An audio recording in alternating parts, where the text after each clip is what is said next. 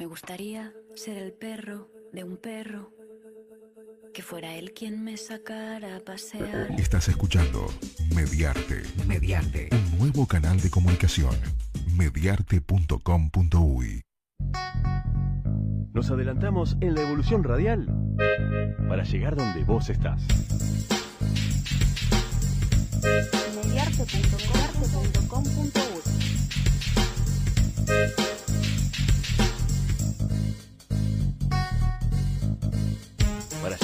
vos para llegar donde vos estás.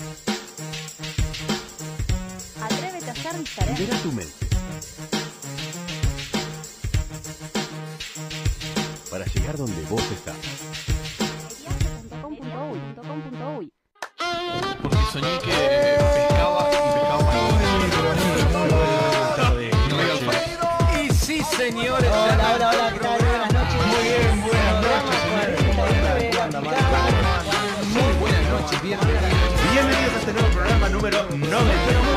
tardes, eh, bienvenidos. Estamos comenzando ni muy diferente ni tan parecido. Muy, pero muy buenas noches. Tarde, estamos empezando. Pero, pero muy buenas tardes.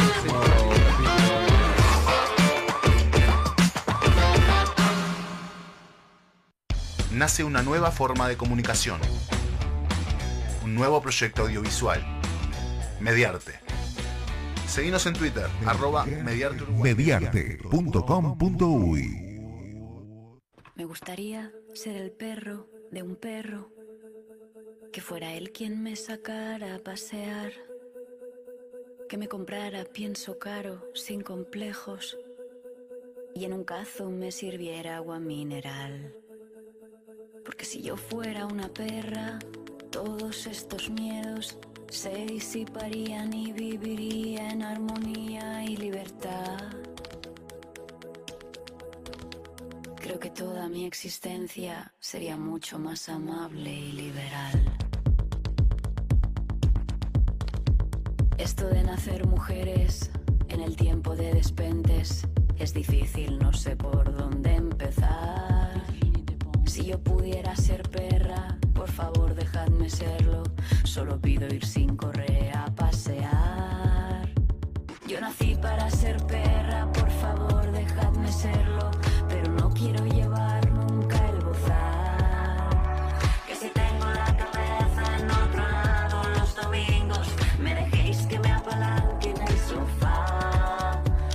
si yo ahora fuera perra, juguetona y muy amable, no tendría estos problemas de ansiedad.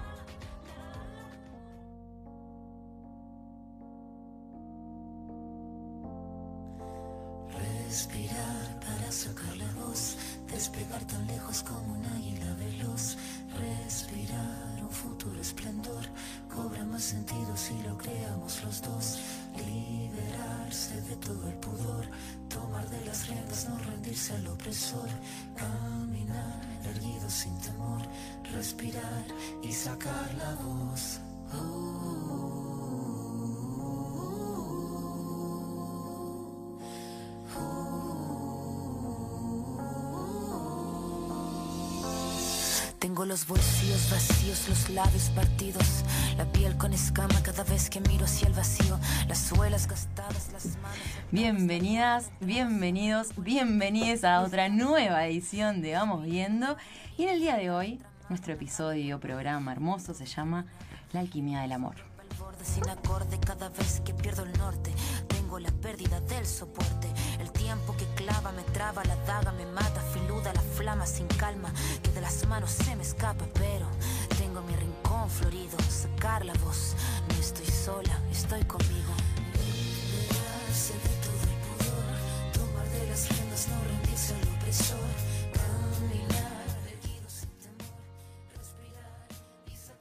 Otro día más, séptimo Exacto. programa. Bienvenidas, bienvenidos. Vamos llegando al 10. Ah, sí, vamos. Laura, ¿estás ahí? No, todavía no. Buenas noches. Yo la Acá veo. estoy, buenas Ah, noches. Muy buenas noches. Ay, desde la. República de Marindia llega Laurita. ¿Cómo estás? Desde la República. Muy buenas noches, qué alegría. Este séptimo programa, el 7 que es el número de la humanidad, de lo propiamente humano. ¡Wow! Olé. Eh, el- claro. Es, es un número bien simbólico de la constitución de nuestro ser. Así que me llena de felicidad estar en el séptimo. Increíble, increíble la sincronicidad. Siempre yo quedo como muy sorprendida siempre en el programa. Eh, ya las personas que nos están viendo por YouTube, que nos están siguiendo, estas miles de millones de personas, ya están viendo a nuestra invitada, pero todavía no la vamos a nombrar. Pero igualmente queda incógnita si quiere comentar igual, así como entrar en la conversación, más Sí, que bienvenida. Me encanta. Sabemos que acá hay otra mujer que está invitada hoy y que ya la vamos a presentar más adelante. Exacto. En el día de hoy, en Alquimia del Amor, ¿qué tenemos? ¿Qué nos trajo esta, esta semana, este tema? ¿Qué nos acerca? ¿O desde dónde reflexionaron? Wow. Bueno, Alquimia del Amor. Que el nombre fresquito salió hace un ratito. Sí, hace un ratito. Sí. Cada vez estamos más sobre Hoy fue impresionante. En definitiva, ¿qué nos hace transformar? ¿Qué nos hace replantear cosas? Y, y de qué manera conseguimos ese paso o ese, ese salto si no es con amor, ¿no? O sea, el motor de, de todo lo que, por lo menos de lo que a mí me atraviesa, termina siendo el amor. Y últimamente me está cayendo la información en este momento. Este lunes yo estuve trabajando con una compañera terapias, o sea, medicinas chamánicas y, y en definitiva lo que me mostró y lo que volvió a sonar en la meditación de ayer fue seguir el camino del amor. Entonces, cuando aparece el amor, hay alquimia, todo se transforma. Todo se transforma. No importa desde dónde estemos, eso sucede, hay transformación. Belleza. Así que bueno, eso fue lo que me llegó a mí con esto. Por allí, Lauris. Bueno, nosotras, este, cuando apareció la palabra alquimia hoy, eh, volví a, pensar en Escorpio, porque, porque bueno, el sol se está yendo del signo de Libra y en el zodíaco después de Libra viene Escorpio, que es el signo de la transformación, la transmutación y la alquimia. Por eso la columna astrológica va a tener que ver un poco con eso. Pero bueno, antes de, de pensar en alquimia habíamos pensado en puente también y, y trayendo también un poco lo que va a ser la charla con nuestra invitada y, y la propuesta del día de hoy, había recuperado eh, el proceso de, de un poeta, escritor y, y bueno, y se volvió cineasta también, que conocí cuando trabajaba en los barrios allá en Buenos Aires. Trabajaba en un programa con jóvenes que se llamaba Club de Jóvenes, donde la experiencia era de recreación y arte para gurises y, bueno, adolescentes en realidad, que estaban por fuera del sistema educativo. Y en, esa, en ese programa hacíamos propuestas de lecturas y escrituras y así, en, esas experiencias, ellos, bueno, escribían sus poemas y, sus textos y tratábamos de publicarlos. Y bueno, generando estas, estas publicaciones es que conocí a César González, que eh, en realidad él se, se cambió el nombre por Camilo Blajakis. Después ustedes podrán buscar por qué. Y este Camilo es el poeta y escritor que hoy quería como traer a, a pensarlo como alquimista, porque bueno, él estuvo cinco años preso y durante ese periodo lo que encontró para, para su salvación fue leer ¿no? la literatura. Lo, lo primero que, que cuenta que, que, leyó fue, eh, ya les digo, Operación Masacre, wow. de Rodolfo Welch.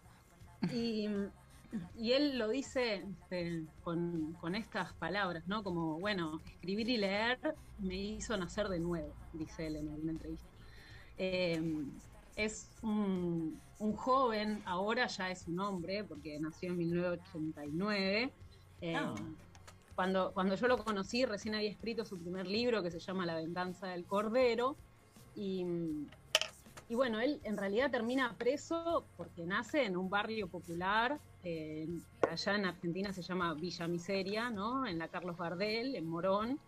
Y, y bueno, también en su relato no es tan justo esto de por qué queda preso. Pero bueno, en esa situación de, encierro y en la oscuridad, ¿no? Como adentro, bien escorpiano este, este concepto, él logra hacer alquimia y se pone a leer y a partir de leer se pone a escribir. Y bueno, le llega también un libro de Luis Matini, que es un exiliado político de, de la época de la dictadura. lee su libro que se llama Los perros, memoria de un combatiente revolucionario. eh, y Luis conecta con él y a partir de esta conexión con Luis es que consiguen cómo publicar sus libros y bueno, y César González, eh, autodenominado Camilo Blajakis, hace esta transmutación personal a través del amor, ¿no? Por enamorarse de la literatura. Una Y- por- historia.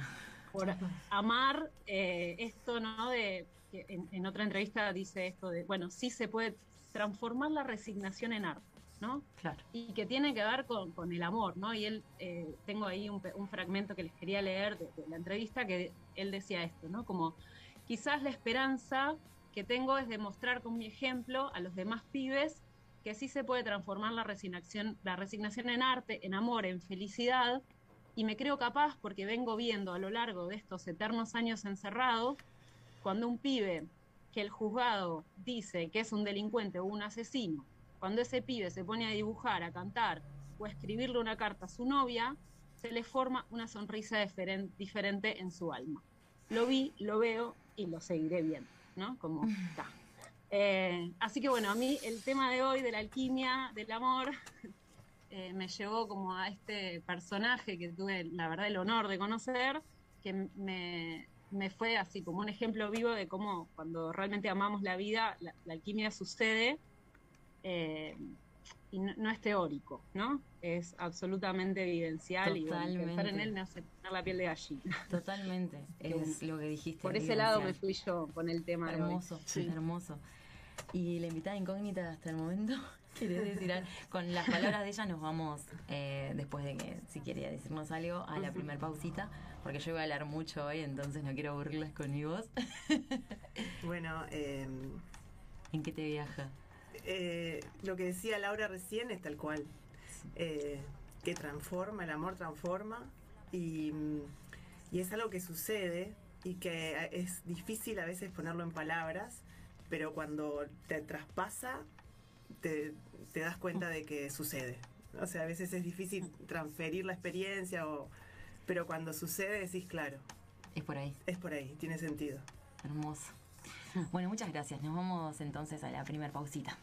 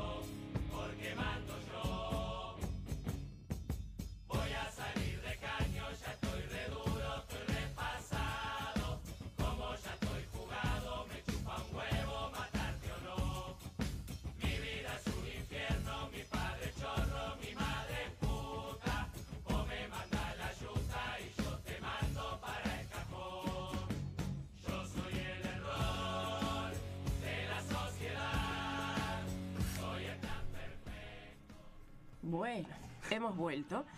Y primero queremos darle las gracias y las buenas noches a Joaquín, que nos pone al aire todos los jueves, y dar las líneas de comunicación, ¿verdad? El WhatsApp, que es 091-453-674. La temática hoy va a ser bastante interesante, ya les va a estar presentando Flavia. Si tienen cosas que quieran aportar, por favor háganlo a través de esa vía. Recordamos el Instagram, arroba vamos viendo en vivo, y el Gmail, vamos viendo en vivo, arroba gmail.com. punto com. Sí, Siempre eh, queda me como- encantaría tipo, sí, viste que siempre te queda el punto uy. Sí, ¿será? Como, No. Bueno, también eh, debe estar el chat de YouTube, pero soy tan cara que no lo puse todavía, pero ya vamos a ir. Y bueno, en sí mismo, eh, de las cosas que me pasan con nervios, ¿saben que en TV Ciudad están eh, pasando películas los sábados a las 23 horas, para ser más exacta? Eh, películas y algunas de ellas documentales. Todo esto está sucediendo en el marco de una retrospectiva que están haciendo sobre un festival de cine y derechos humanos que se llama Tenemos que ver. Es muy interesante, ayer tuve la oportunidad de presenciar también un programa en vivo que- en Radio Bárbara, en que sale en un... Bueno, después les cuento bien, pero nada, fue como la persona de comunicación de ahí y fue como que, nada, me quedó muy fresquita la información. Tenemos que ver es un festival que se va a producir ahora desde el 29 de octubre al 5 de noviembre con entrada completamente gratuita. Se pueden informar mejor en la página que es tenemosquever.org.uy. Es un festival internacional, en realidad no hay solamente películas uruguayas. Bien. Y está pasando en TV Ciudad eh, los sábados a las 23, como les dije, esta retrospectiva. Y los domingos en la web, en la sala web de la, de la página, queda también una película disponible por 24 horas. Todo, reitero, que gratuito. Entonces, en este marco de la retrospectiva, el 9 de octubre, que se dio inicio a esto en- por la pantalla del canal de la Intendencia de Montevideo, se emitió un documental que me llevó muchísimo. Se llama Desde Adentro y cuenta la historia, o sea, es en- dentro de la cárcel de Canelones, ¿tá? Eh, sobre una especie de lo que sería el personaje, que no es un personaje, es una persona real, de carne y hueso completamente, que está apodada Catuca. Entonces va mostrando como la vida en, en la cárcel de Canelones, en ciertos módulos, ¿no? Eh, fue filmada del 2005 al 2009 y eh, fue, ¿cómo se llama? Eh, estrenada en 2013, ¿está? Y esto fue una investigación que hizo una periodista que se llama Andrea Villaverde y la cámara y, y la dirección es de Vasco Lola, Estas son personas que además quiero muchísimo. Y bueno, este, este documental va mostrando la vida dentro de, de la cárcel, que está bastante crudo, o sea, de, de ese entonces, ¿no? También y de las cosas que me parecieron como muy interesantes. A ver, es, es- es increíble todo, ¿no? Pero más allá de eso y de la parte, de, en, lo- en opinión personal, la deshumanización, ¿no? O sea, acá no estoy haciendo como una especie de... Ellos, chavo con opinión, no es que estoy contando la peli ni el argumento. Este, se pueden mostrar la- los proyectos que están desarrollando por motus propio, o sea, ellos en realidad eh, van llevando a cabo, plantean ellos un proyecto de rehabilitación, ¿no? Eh, voluntaria que se llama, y eso está mostrado ahí. Y también lo que me pareció muy interesante es como el cambio de dirección de la cárcel queda muy plasmado en la cabeza de un director y la cabeza de otro, ¿no? Entonces ahí es como ellos también mismos se van desmotivando en un momento. No sé, les recomiendo, está en YouTube disponible, después hay un montón de cosas que hoy van a quedar en el feed para que... Sí, totalmente. Para que, bueno, nada, las personas puedan retomar porque hoy estamos hablando de demasiada información. Entonces, en realidad, esto, eh, bueno, Andrea, cómo llega Andrea Villaverde, que es la productora ejecutiva y la que hace la investigación, la periodista, llega a, a esto porque en el 2003 hubo un motín y en ese motín uno de ellos tenía celular y dijeron, dale, que llame uno y ahí llama este Catuca y atiende a Andrea de casualidad en la radio, ¿no? Llama al espectador, ah, vamos a llamar a la radio para que se muestre lo que está pasando acá. En 2005 la vuelve a contactar para que empiecen a, bueno, para, le invita a ver el programa, cómo está funcionando, el de rehabilitación voluntaria, y a partir de ahí ella se introduce en, en la cárcel y, y hace un informe en el periodístico que estaba trabajando en ese momento, pero después deciden hacer este documental que realmente me parece maravilloso, yo no lo conocía. Y bueno, eh, justamente estoy hablando de esto, porque en realidad ahí me parece que queda como muy plasmado el hecho de cuando aparece una oportunidad, ¿no? Se le dan oportunidades a las personas, de hecho se empiezan a tomar clase, hay, hay toda una movida, generan una bloquera, es, es impresionante. Ahora, de oportunidades que hay y de oportunidades que desaparecen, es que le quiero hablar hoy del cierre del programa de Uruguay Trabaja del MIDES. Y para eso quiero hacer un poquito un reconto histórico ahí de cómo, ¿no? Para, para ubicarnos en, en lo que es el MIDES y el Uruguay Trabaja. ¿tá? En el año 2005, Uruguay se encontraba con la población con el 30% por debajo de la línea de pobreza y el 12% de desempleo, ¿no? de desocupación. Entonces, cuando asume el primer gobierno del Frente Amplio, el primero de marzo, crean el Ministerio de Desarrollo Social. Dentro del Ministerio de Desarrollo Social, ¿tá? y eh, se crea primero un programa que se llama Trabajo por Uruguay, Trabaja por Uruguay, y después, en el 2008, mediante la ley 18.240, se crea el eh, programa Uruguay Trabaja. Uruguay Trabaja es un programa socioeducativo, ¿está? Me perdí acá. Eh, es un programa socioeducativo laboral creado por la ley, esta que yo mencioné, y el objetivo, entre tantos otros, es el de generar mayores oportunidades para la inclusión social mediante el trabajo, facilitando procesos de integración a través de múltiples estrategias para personas en situación de vulnerabilidad socioeconómica.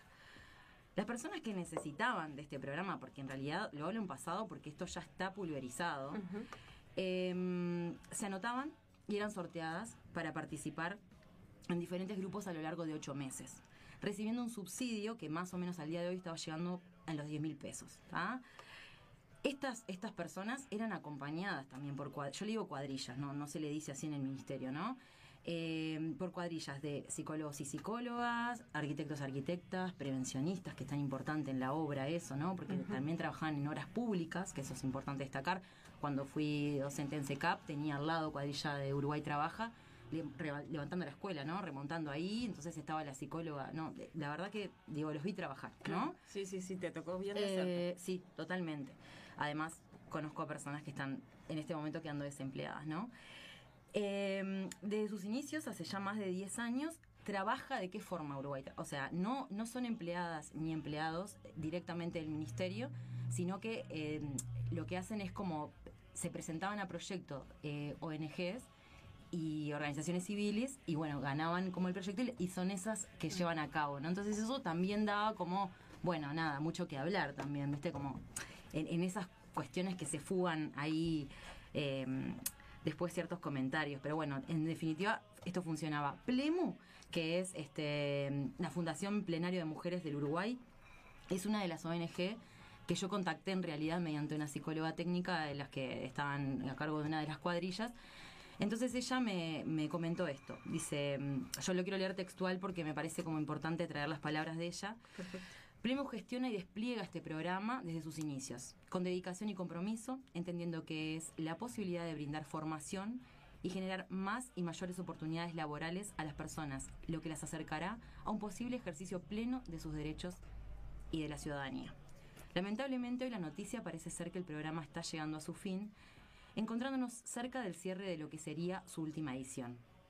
En estos años, miles de personas que han logrado culminar la escuela, realizar cursos de formación específica, acceder a documentación, gozar del derecho a la identidad y al cambio de nombre, controlarse en salud, recibir tratamientos y gestionar carnet de salud laboral, de nombre, eh, acceder a lentes, prótesis, recibir ayuda técnica, acceder a canastas de materiales para mejorar su vivienda, recibir atención de equipos especializados en violencia basada en género, asistir a programas de atención a personas en situación de consumo problemático de sustancias, conocer a eh, ciudades distintas de su lugar de residencia, socializar entre tantas otras cosas que para muchas personas parecerán básicas, pero no lo son para el conjunto de la población uruguaya.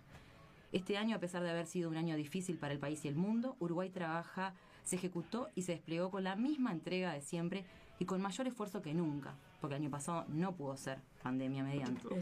Una vez más, comprobamos que ante los peores escenarios, las personas siguen queriendo trabajar, siguen necesitando trabajar y lo hacen mostrándose dispuestas a formar, pedir y buscar ayuda, escuchando, haciendo esfuerzos y dando eh, lo mejor de sí mismas, ¿no? O sea, e- esto que acabo de leer de, de esta psicóloga, realmente además me, me- me llegó como palabras de, de alguien que, que está, que consiguió trabajo y, que- y- sabía que el programa cerraba, ¿no? Que bastante, eh, cuando me cuentan esas cosas es como que realmente me como y otra de las personas que, que también contacté para ver cómo era de cerca esto, ¿no? Cómo estaba haciendo desde el ministerio y desde, eh, digamos, el gobierno, o sea, en, esa relación, eh, fue Lucía Laguonora, que es la secretaria general de UTMIDES, que es la, unidad- la Unión de Trabajadores del Ministerio. Ella es este, politóloga y magíster en, políticas públicas, ¿no? Y de las cosas que me contaba es muy importante, que es que este, este programa se llevaba... eh, se llevaba, por decirlo de una manera, Sí, gran parte del presupuesto, o sea que es importante saber que además que destinaba mu- muchísimo dinero para poder este, muchísimo dinero dentro del MIDES que no que en realidad dentro del PBI no, no, no es significativo, ¿no? Pero bueno, sí, este, después de las asignaciones familiares es lo que lleva mayor presupuesto y eso implica que hay muchos trabajadores y trabajadoras que también van a quedar este, desempleados. Entonces, ¿cómo fue esto en la rendición de cuentas? Hasta ese momento parecía que estaba todo bien, llega la rendición de cuentas y los trabajadores y trabajadoras se enteran de que esto caput. Terminó. Entonces, también de las cosas que le estuve preguntando es, bueno, ¿y esto qué, qué- qué viene después? ¿no? Porque cierra y qué pasa. Entonces, me cuenta un poco este, sobre lo que es accesos, que sería eh, el nuevo programa ahí que, que- que resurgiría como una especie de reconfiguración, pero que no la vez defin- definitiva iban a reconfigurar y al final termina siendo esto accesos, que tiene muchas diferencias. Yo tampoco quiero eh, nada, esto es larguísimo y, y no quiero tampoco eh, ni aburrir con el tema, pero me parecía muy importante traerlo. Accesos, eh, no está claro todavía qué va a suceder con accesos. O sea, Uruguay Trabaja está terminando ahora, ¿Qué se supone que en marzo o en febrero tendría que empezar, pero accesos no se sabe qué es. De las diferencias más importantes es que va a ser en empleadas las personas en empresas privadas con una especie de algo así como 10 mil pesos, ¿no? Porque es 2 por- 2,5% del Ujú. BPC. Nada, bueno, para ir teniendo en cuenta. Otra cosa, no hay acompañamiento. No hay más acompañamiento, ¿no? Bien, bien ahí. No hay más, o sea, nadie más que esté sobre esas personas que, a ver, son personas en estado de vulnerabilidad socioeconómica. ¿Qué quiere decir? Que muchas veces fueron expulsadas ya de, de ¿cómo es? Del ambiente laboral formal, por así decirlo, no pueden porque no tienen, no se genera el hábito. De las cosas maravillosas que tiene Uruguay Trabaja y el acompañamiento es que todas las personas, la familia tiene que estar en cobertura médica para poder acceder a un trabajo.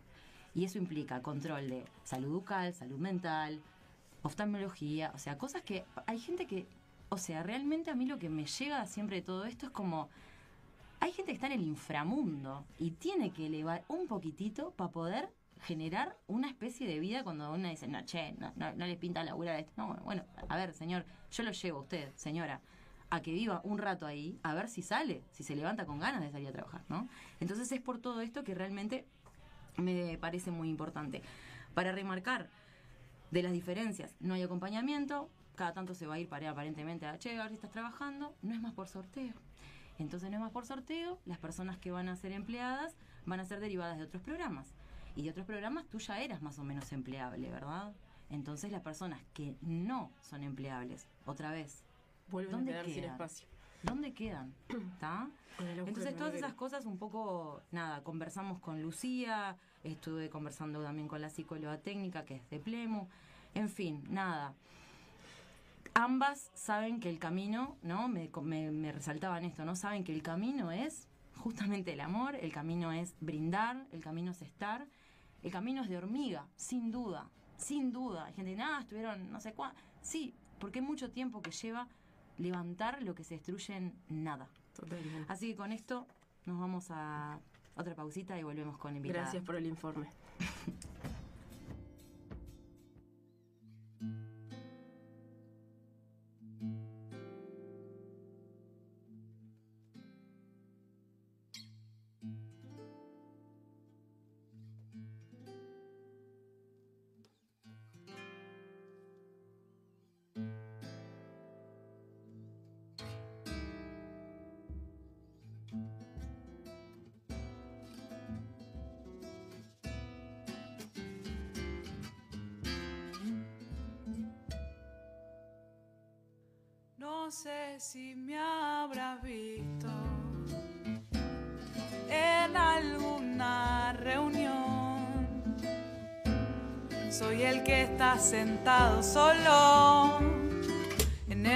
No te preocupes cuando te parece verme mal. Nada más estoy pensando, que nada más estoy pensando cómo cambiar el mundo. Y cuando duermo boca abajo sueño.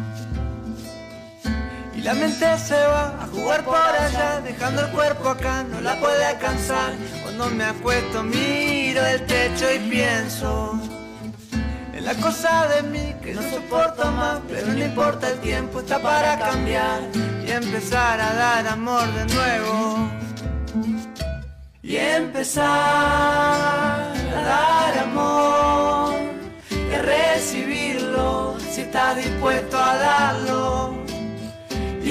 empezar a ver mejor que están buscando esos seres extraños.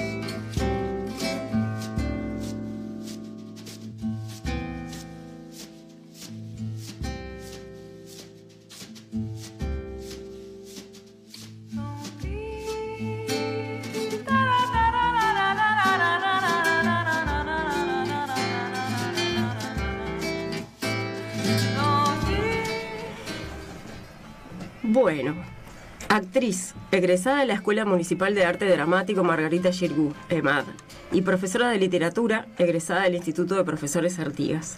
Se desempeña como docente de teatro en la enseñanza secundaria, opción bachillerato artístico, tanto en instituciones públicas como privadas, y como educadora en la Unión Carcelaria número 7 en el departamento de Canelones. Se ha dedicado a la investigación en el ámbito de la educación artística, profundizando su formación a través de la realización de posgrado en docencia en teatro y expresión corporal en la EMAD. Actualmente cursa la Diplomatura Superior en Intervenciones Pedagógicas en contextos de encierro en la Universidad de San Martín, Argentina. Le damos la bienvenida a nuestra invitada Carolina Eismendi. Bienvenida, ahora sí. Muchas gracias, pero muchas gracias, muchas gracias. Por favor. Un placer que me haya invitado. Muchas gracias. Gracias por estar acá con nosotras. Encantadísima. Bueno, no sé, queríamos dar un poco que nos compartieras de tu experiencia en el, en el penal.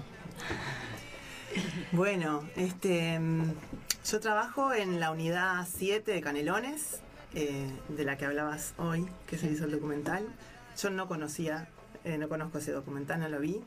Eh, y bueno, la verdad que todo lo que planteás y todo lo que has venido hablando o han venido hablando, este, es un, es un temón, ¿no? Es un tema súper complejo y que tiene mil aristas, ¿no? Totalmente. Eh, yo, yo voy a contarles un pedacito de, de que lo que tiene que ver desde, además de mi experiencia, Claro. que no es la experiencia eh, que pasa en todos lados, en todas las, las unidades, ni, ¿no? Este, yo soy educadora del programa Paz, de, que se llama Programa Aprender Siempre, que es del Ministerio de Cultura, de Educación y Cultura, que es dentro de la educación no formal. Bien. Eh, bueno, en ese taller se ha dedicado, bueno, tiene muchos años, pero, pero se ha perfilado en trabajo eh, en unidades carcelarias, ¿no? en unidades penitenciarias.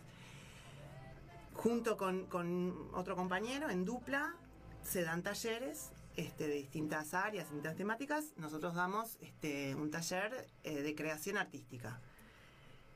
Es amplio, ¿no? Porque en realidad no es ni teatro, ni literatura, ni nada específico. En realidad uno de los objetivos es construir el taller en función de los intereses de los participantes. ¿no? Entonces no es que, no es que vamos con una propuesta.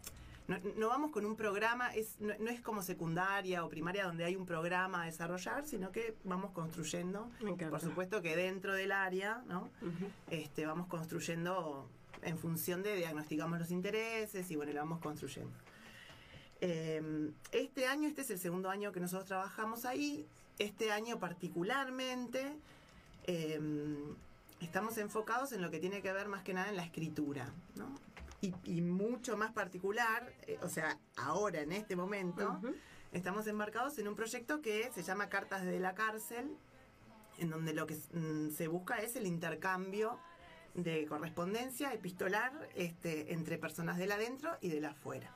En realidad es un proyecto que empezamos hace tres meses más o menos, que tuvo varias etapas. Primero establecimos eh, el contacto con, con la carta en sí misma, ¿no? con el- como, el- como dispositivo.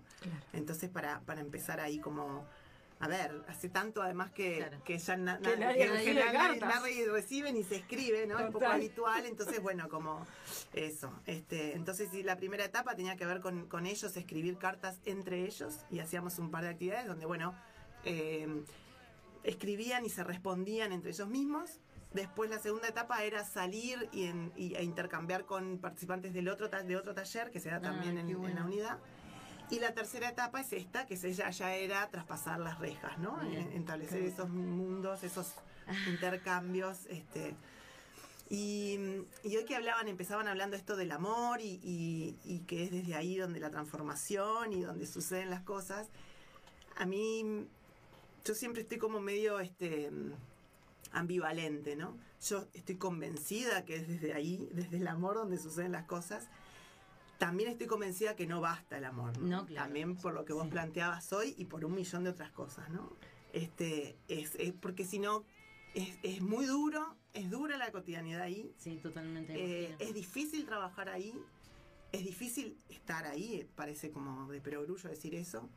Ahora, eh, por eso se necesita más que amor, ¿no? Claro. Recursos, este, o sea, claro. hay un montón de cosas que se necesitan, porque si no, este, no se puede sostener, ¿no? La car- la- la- la- las unidades son muy complejas. Por ejemplo, los talleres, eh, la cárcel tiene todo un mecanismo, además, intramuros, digamos, que es bien particular, ¿no? Más allá de lo que uno puede imaginarse, que también eso es, in- es interesante, y hablo 100% de mi experiencia, una cosa es lo que uno, la construcción imaginaria que uno tiene de la cárcel, y otra cosa es cuando estás ahí, ¿no? Y empezás a familiarizarte, a estar. No, me imagino Eh, que será algo de es otro muy mundo. poderoso. Es muy poderoso primero porque uno va. Yo fui con mucho prejuicio, fui con mucho miedo. Este, yo pensé que era como en- iba a entrar, porque yo además ni familiarmente ni, sos- ni, ni en mi círculo tenía había tenido contacto con la cárcel, ni con nadie que había estado en la cárcel, o sea que mi construcción imaginaria era en función de lo que ves en los informativos, sí. en las películas, qué sé yo, no sé. Las series, En claro. las series, es decir, y que te viene entrando desde tiempos A, ¿no? Es decir, siempre están los estereotipos de quiénes, qué tipo de personas están o qué modalidades tienen, cómo es el trato. Y yo entré llena de eso. Eh, y en realidad lo primero fue que me desarmé porque descubrí otra cosa. Dentro de la cárcel puede- hay miles de mundos posibles. Claro. No es un solo universo. Buenísimo que Eh, lo cuentes y que lo aclares. Entonces eso es maravilloso. Porque por eso vale la pena estar ahí. Por- digo, más que la pena vale la alegría, ¿no? Estar ahí para descubrir que realmente se pueden construir otros universos y se pueden habitar. No niego y no estoy diciendo, no, tampoco me no, estoy pintando un universo maravilloso. Es real todo lo que, lo que sale en los Sí, sí. Pero, mm, pero no es lo único. Y lo interesante de esto, de los talleres y lo- de los que tra- de, de los trabajos, del trabajo que se hace ahí adentro, es poder también eh, mostrar otros relatos, ¿no? Este, otras cosas. Hay otras miradas, otros universos. Por eso también es importante el amor y los recursos. Y lo vuelvo a decir porque también eso es lo que habilita a que esos otros mundos sean posibles. Totalmente. Si no, No, si no. es monocromático el asunto, Total, ¿no? Nos, quedamos con eso que, que solamente conocemos y, y- y lo va carcomiendo todo. No, no, claro, no se trata solo de... rom- no, o sea, no, en realidad no era la intención romantizar esto, sino como, bueno, establecer este puente de alguna manera que debe Totalmente. existir cuando en realidad creo que lo que más nos sucede por distintos motivos y entre ellas la vorágine y el mundo en el que vivimos cada vez más burbujeado, ¿no? ¿No? Es en el que sí. no llegamos a, est- a establecer contacto con que del otro lado hay un- una otra, un otro, un alma. Totalmente. Una persona que siente que viene de un lugar que no tenés ni idea y que por eso no te- nada te da el derecho a, sentirte ni ahí superior o, ni, o nada que se le parezca. Que el otro también tiene para dar algo y vos también. Totalmente. Entonces, en eso eh, se produce la alquimia. Es como entre. Nosotros siempre estamos entre lo flashero y lo real, ¿no? Y es un poco eso, vamos viendo, que está bueno que lo puedas poner ahí en palabras y contarnos la experiencia, porque además te agradezco mucho por, como ciudadana del Uruguay. Claro, es un trabajo que, por favor. Pero además, esto sin querer cortarte de nuevo, eh, no, nada, eso, ¿no? Que el amor sí es necesario, pero obviamente que las políticas públicas tienen que estar, los recursos tienen que estar, no puede ser lo que sucede de alguna manera. Y muchas cuestiones tienen que ver también con el proceso penal en sí mismo, o sea, que una persona que roba un chocolate se coma cuatro años y que una persona que afane todo un ministerio no le pase nada. Sí, no más tranquila. Sí, este. No, igual este sin amor, es- eh, eh, digo, entiendo que no, es- no es- no es. Es tan complejo porque es, es un equilibrio entre, ¿no? Entre no romantizar, tampoco este mm, eh, monopolizar el relato desde también desde un lugar hostil, Claro. que lo es, pero también existen otras cosas, entonces también está bueno difundirlo. Claro. Claro, a ver, eh, también esta cosa de mm, esto que vos decías de que en el otro lado, del otro lado hay alguien, ¿no? Eh, el año pasado fue durísimo, porque si bien este año también estamos en pandemia, en pandemia, el año pasado, que es cuando explotó todo, hubo un tiempo largo en donde nosotros no podíamos entrar. Qué difícil. Y es un lugar en donde además está allá, lejos, ¿no?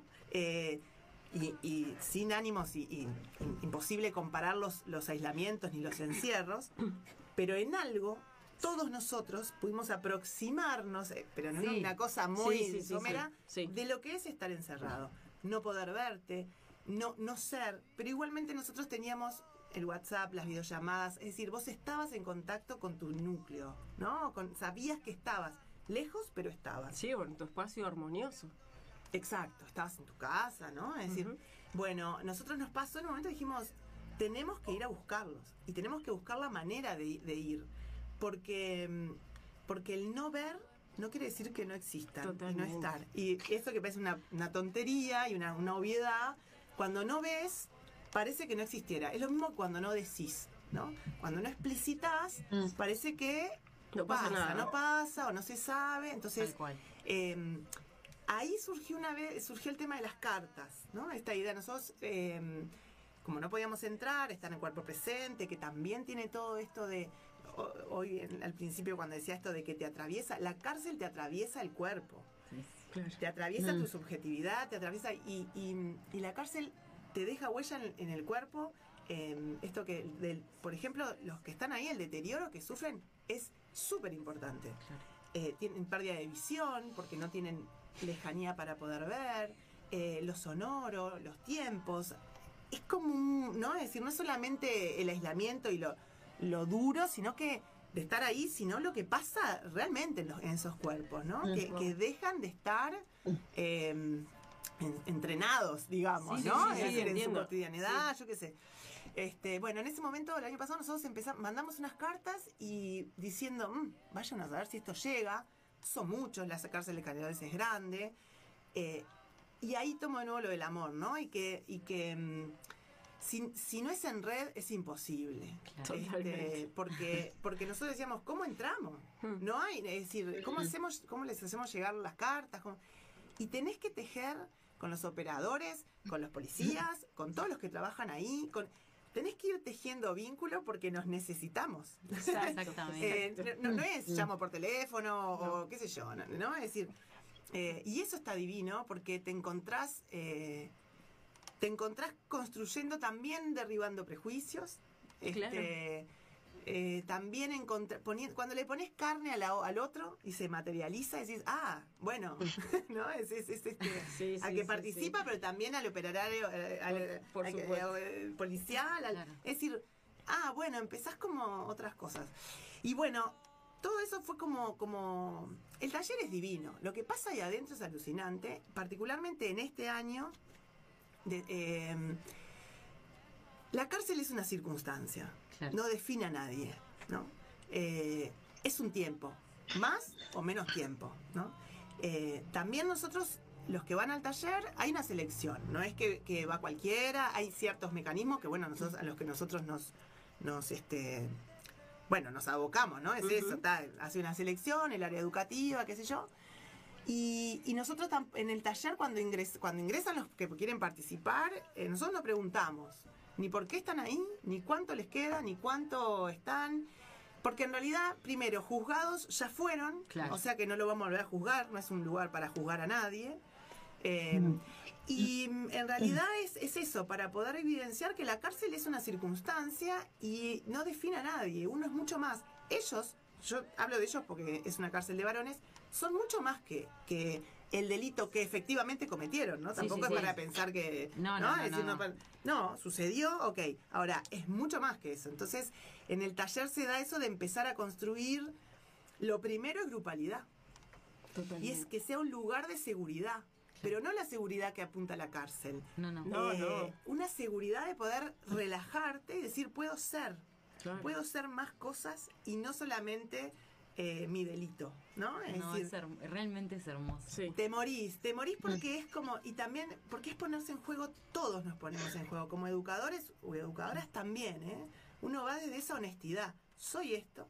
Yo a veces, este, después que ya entras en confianza y ya te empiezan a conocer, ¿no? Nos empezamos a conocer, yo me río mucho en realidad de, de mí misma y con ellos, de, de mí básicamente, porque... Claro, a mí hay cosas que, que hasta, hasta muy naif que me, ¿no? Yo hay cosas Claro. que parezco como porque no sé. Y yo no disimulo. Yo no, no es que me hago como que manejo. No tengo ni idea. Y en ese intercambio, está muy bueno porque es como de un, un voz a voz, ¿no? Es decir, bueno, esta es mi vida. Mi vida no tiene que ver con este universo. No lo conozco. Claro. ¿No? Entonces empe- empezamos como a, a- Yo te comparto mi vida. Eh, A ver, tampoco. dialogar. Exacto, ¿no? Pero desde la honestidad total. Y está buenísimo eso, porque, porque logra, sí, sí empezamos a trabajar y qué sé yo, pero mm, creamos ese espacio de seguridad. Y ahí ese es el amor, ¿no? Claro. El, el saber que uno puede, que está a Recostarse. salvo, que está Claro, está co- acogido. y está que contenido, está- Exacto, ¿no? Me queda una, una preguntita Sí. para hacerte y vamos a hacer un mini corte para hablar con Lau. ¿Esas cartas a quién están dirigidas y cómo retornan? O Bien. sea, Las la cartas nosotros eh, a- a- selecciona- va, invitamos a gente de ciudadanos y ciudadanas que nosotros conocíamos. Intentamos que fuera lo más diverso en profesiones, en edades, en género, en todo, ¿no? Eh, algunos son amigos, otros eran conocidos, otros llegamos por... Hay de todo. Mira, hay músicos, hay maestras, hay cocineros, hay este, serigrafistas, eh, hay políticos, hay de todo, ¿no? Increíble. Me encanta, me Este, y, pero nosotros lo que les planteamos eh, a los participantes del taller, solamente les asignamos un nombre. Claro.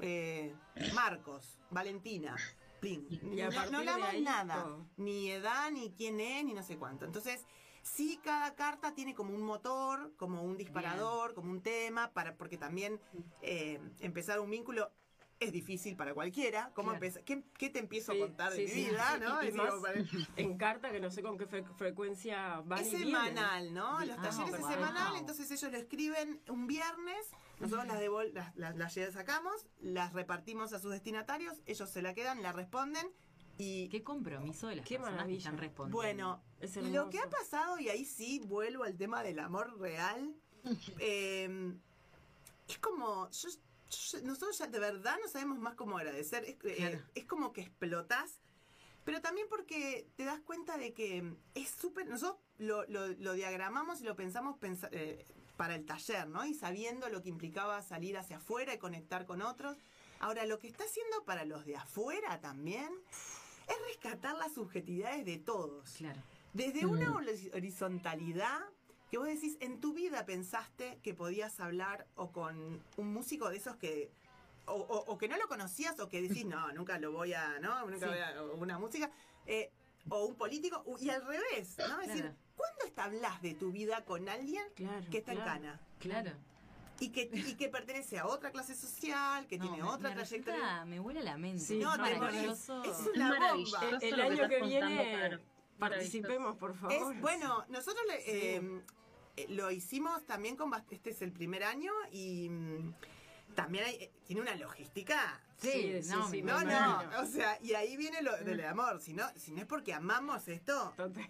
estamos que no podemos No, más, porque ¿no? me imagino que recursos casi que... en- Y, y Está lo que pasa que y lo que pasa que sí no no tenemos mucho porque además también el trabajo y, y por todo lo que se generó nosotros estamos además de hacer esto nosotros tenemos como dos patas más no una que tiene que ver con porque pará y el cierre de esto porque nosotros decimos bueno la carta en realidad tiene que ver con el encuentro entre ausentes no son quienes no están pero se encuentran a través de la carta ¿Cómo terminamos esto? Esas ausencias se vuelven presentes porque los de afuera van a entrar a la cárcel y se van a conectar. O sea, todo lo que No, fueron charlando llorando cartas se ven. Es hermoso. No, no, Eh, cuando ¿Sabes qué materializa. este año? Esto va a pasar el 5 de noviembre. Bueno, después capaz Ay, que le podés pegar otra vueltita Claro, para el 5 de noviembre se produce el encuentro en donde ese fulano le pones cara. De un lado y del otro. Wow. Ay, qué no, interesante, no, Caro, increíble. me Es buenísimo, es buenísimo. Caro, Muy, te quiero agradecer bueno. muchísimo Sí. personalmente, pero todas acá. última, ¿Cuántas sí. personas participan del taller? Son es fluctuante, ¿no? Este, pero logram- eh, cuando lográs mantener el grupo para- ahora son 11. que Bien, están. O sea que son 11 cartas y o- 11 de adentro y 11 Sí, once de de, destinatarios Bien. que Bien. estamos haciendo el intercambio. Es hermoso. Muchas gracias, de verdad, muchísimas gracias. Ah, Gracias. Usemos un común, una especie de cuando ba- ba- bajás la llave de luz y la prendés así Sí, y para- volvemos con la en un toque. Si me ves por la calle, seguro que voy cantando.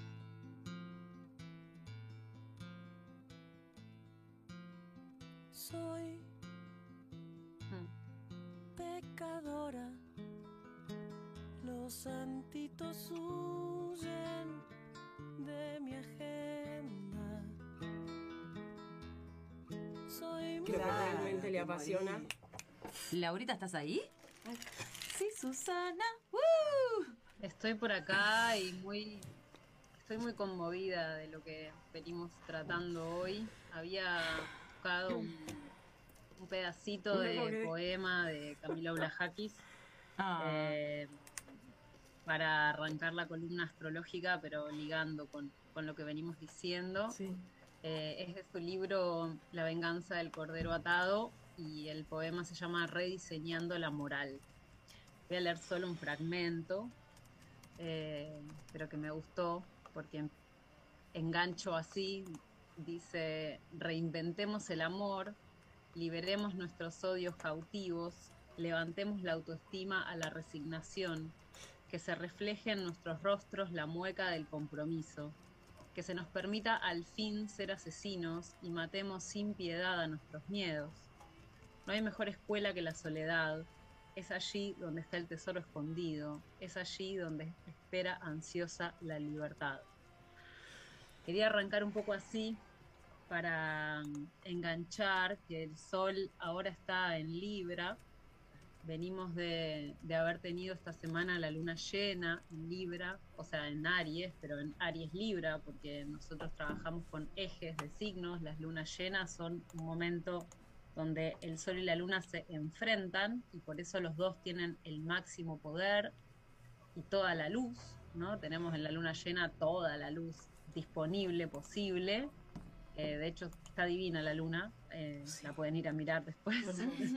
Eh, y esa luna llena nos trajo esta información de eh, quién es el otro y quién soy yo.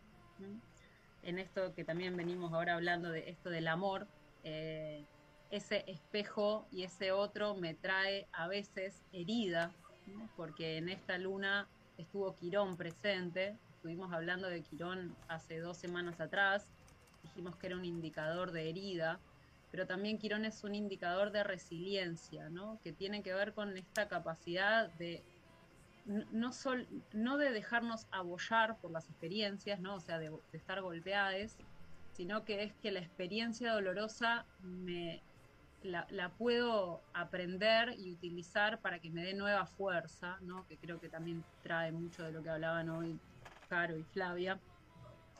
Eh, esto de la experiencia de- del dolor me, en realidad me puede dar esta fuerza que tiene Camilo en su poesía también, me, me conecta con, con mi interior profundo y saca la, la mejor versión de mí. ¿no? Y, y entonces digo, esta, esta luna que tuvimos el martes, esta luna llena en Aries, que vino con herida, vino con quizás con enojos, vino con broncas, vino con dolor, eh, en realidad nos está también ayudando a depurar toda una, una herida que es patriarcal y es sistémica, ¿no?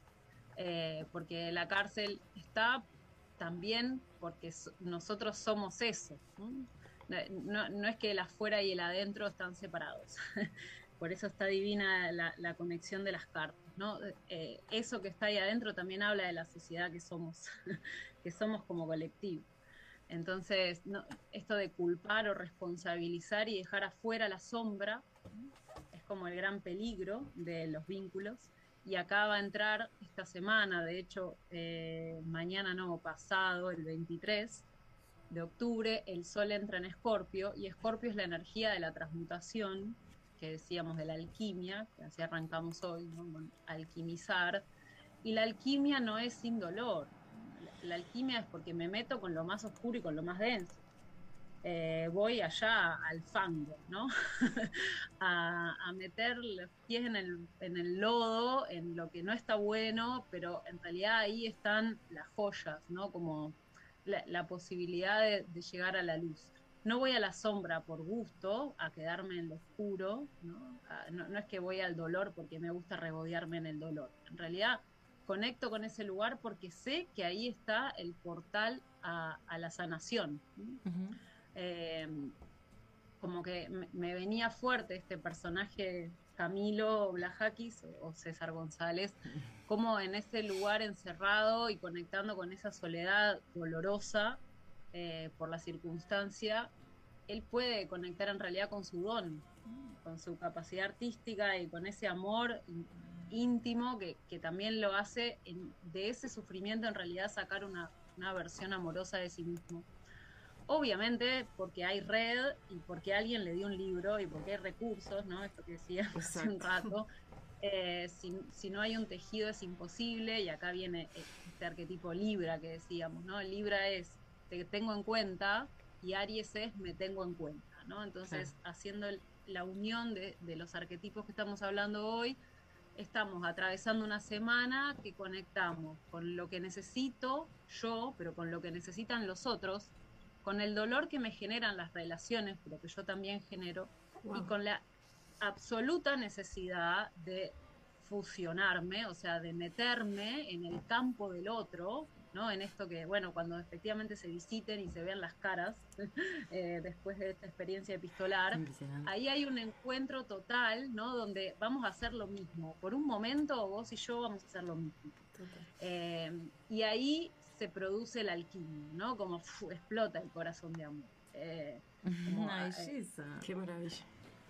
Hay algo de, de sí, de, de, esta invitación que nos va a hacer Scorpio todo el mes, y va a venir, por cierto, la luna llena de noviembre, el 19 de noviembre va a ser en Tauro y va a tener el primer eclipse en el eje Tauro-Escorpio, así que ahora entramos como en, una fase del año que va a tener que ver con esto del encuentro íntimo con la sombra colectiva, ¿sí? y con, con esta sanación que si no es en red, si no es con otros, no es, si no hay una escucha, si no hay una mirada que, que, me, que me da amor, tampoco está el amor propio, y me venía una frase que, que, que, tiene Alejandro Lodi en su libro Quirón, El don de la herida, él es un astrólogo que yo cada tanto lo cito acá, que él habla justamente, ¿no? Que la herida, eh, la capacidad de, de, resiliencia, o sea, de resignificar o de superar el proceso doloroso y convertirlo en una oportunidad para madurar, en realidad es una característica social, no, no es individual. Entonces, él dice, el amor es clave para que emerja este talento resiliente. Y, y, no podemos desarrollarnos si no estamos en un tejido. O sea, si no hay otros que me ayuden a poder resignificar el trauma, voy a quedar golpeándome una y otra vez con, la, con el mismo este, problema. ¿sí? Y voy a, por eso ta, vuelvo a reincidir, ¿no? Como en esto de volver a caer preso, que, que es como, bueno, yo laburé con, en, eso, en los barrios allá en Argentina, en Buenos Aires, y y estaba eso, ¿no? Como entrar y salir todo el tiempo, como ese circuito, eh, pero porque no está viendo esa trama que, que me ama, ¿no? Si la trama me ama, yo puedo amarme también. Entonces, eh, es súper importante esto de, que nos trae ahora Scorpio este mes. Y bueno, y me fui, me fui un poquito. No, no hermoso, por favor. Hermoso, es como, bueno, bueno, nada, ¿no?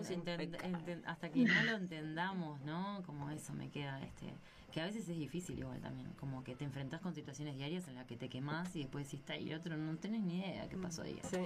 Pero bueno, nada, eso, hasta que no entendamos que con amor o desde el amor y, entendiendo y empatizando, ¿no? Y también a mí hay- siempre hay una frase que, que, que siempre la tengo muy presente, que una vez me la dijeron, es cuida del otro. Claro. Siempre cuidar del otro. El otro sea quien sea. Quien sea. Pero eh, en esa cosa recíproca, ¿no? Yo te cuido. Y, ta- y, y- y creo que si nos cuidamos, eh, mm, es, es por ahí. Se va- ¿no? se va armando, claro. Cuidar al otro es ley. Si no, no hay Mm. manera. Sería como eh, el hilo que teje la trama. Total, total. Bueno, ha Vos sido un sabés que en Sí. YouTube, perdón, Fla, No. preguntan, eh, lo del 5 de noviembre es el encuentro cara a cara, Ah, que preguntan sí. qué pasa el 5 de noviembre.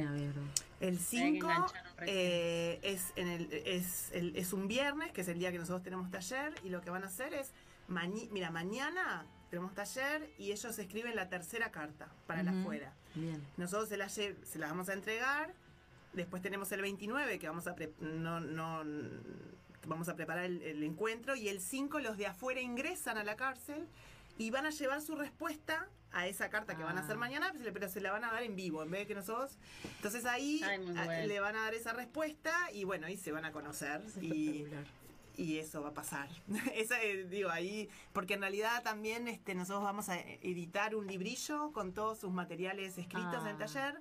Entonces también es el momento de poder este ¿Va a salir este año ese encontrar- librillo? Sí, sale ahora, entra en imprenta la semana Bueno, que viene. entonces seguro que vamos a tenerte de vuelta por acá. Y tenemos documental. sí, bueno, porque no, es un pseudo documental en realidad, no, pero también hay, porque hay mucho material, entonces Claro. también el 5, no todo, pero bueno, también queremos, estamos haciendo, y, y ahí también hay tanta gente, desde la ilustradora en el librillo, el, el montajista y el, el camarógrafo. qué para- hermoso. es La red. Y red de amor, ¿eh? Sí, Sí, sí, ahí es exclusivamente de amor. Amor. Este, así que nada, ya, después de que termine todo eso, vamos a ir por. Porque está buenísimo visibilizarlo también, Sí, sacarlo, sí, ¿viste? por Está- supuesto. No, no, no, y hablar que la, vamos a invitarte nuevamente a que nos cuentes cómo Sí, fue el queremos 5 saber, de noviembre favor. y cómo va el librillo y el docu y todo eso. Así que ha sido un tremendo placer este séptimo programa. Hermoso. Eh, realmente, chicas, como todos los jueves. Así que nos encontramos el jueves siguiente a las 21 horas. Vamos viendo. Que les haga costumbre. Muchísimas gracias. Gran abrazo, gran abrazo.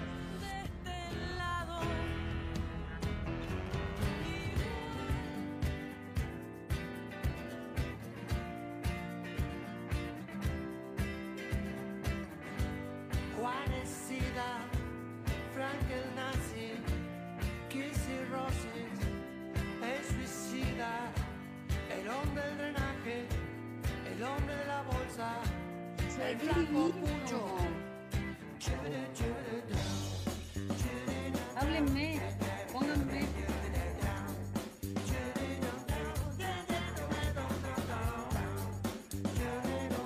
¡Sí! ¡Qué bueno! No me puse a llorar, pero no lloré porque no daba, porque no iba a poder, no pero estaba para ponerme a llorar salado siempre sentí una vibra en un momento así, cuando de la mitad que tu relato en adelante era